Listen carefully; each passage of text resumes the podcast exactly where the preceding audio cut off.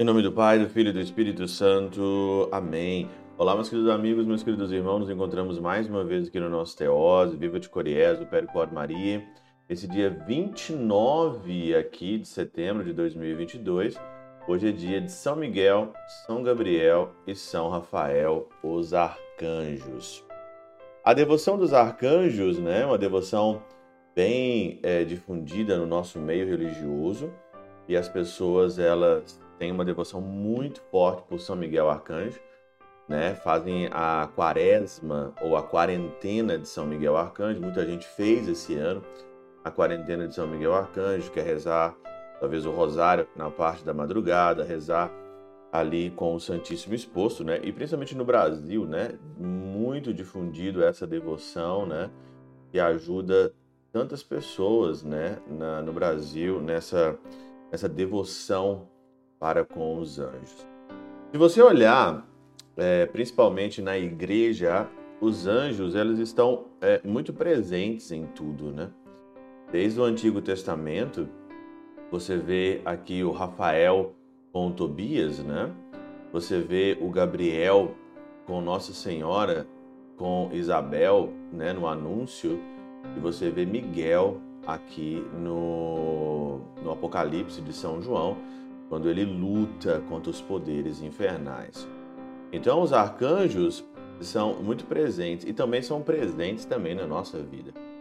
E aqui então, é, a primeira leitura de hoje, né, de, da profecia de Daniel, você vê mesmo como os anjos ali, né, ajudaram ali a Daniel a se salvar de muitas, de muitas coisas, principalmente aqui das chamas, né? Então os anjos sempre estão presentes daqui. O Apocalipse aqui também mostra São Miguel, né? E os seus anjos guerreando contra o dragão.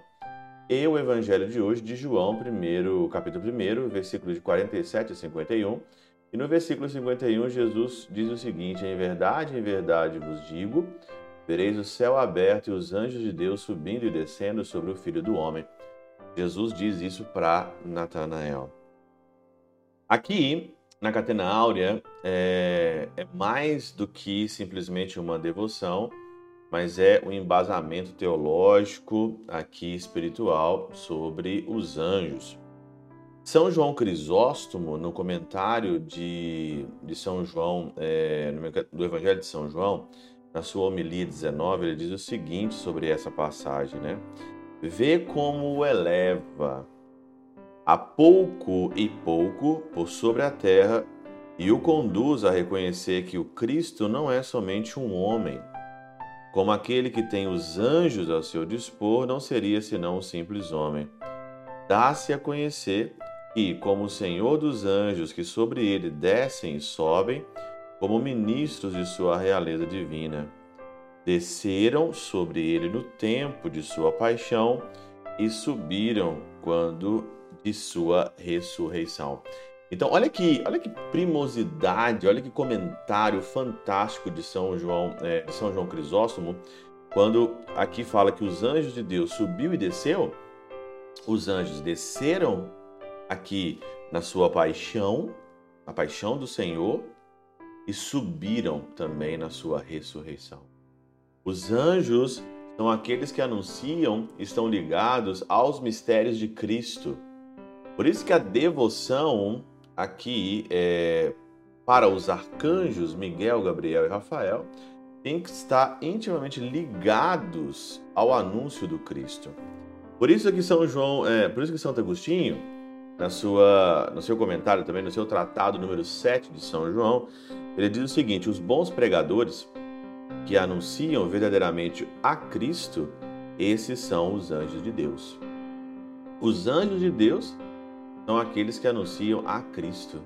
Não pode ser simplesmente uma devoção que você tem a São Miguel, aos anjos, para um benefício próprio seu, sem um anúncio do Cristo, sem um anúncio do Senhor.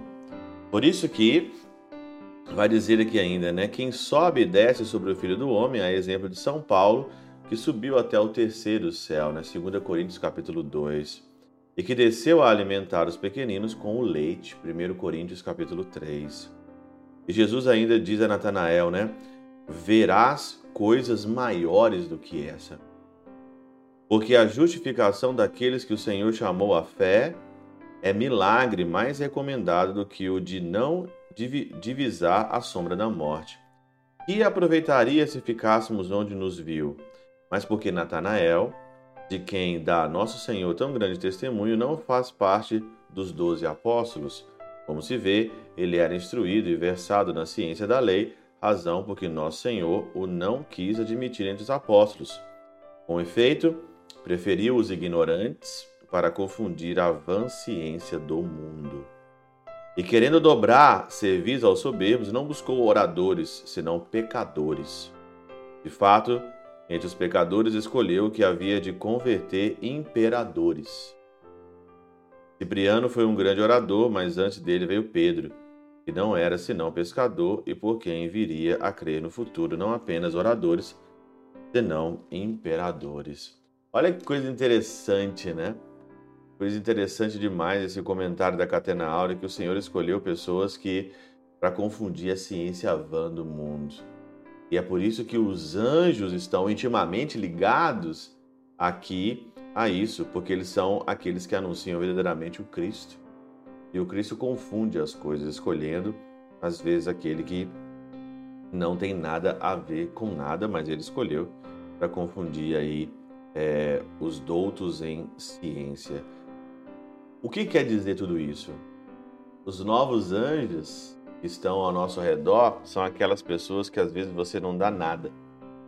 O novo anjo aqui no comentário é São Pedro, que era um pecador, mas tinha o poder de Deus. O anjo é aquele que tem o poder de Deus para anunciar o Cristo.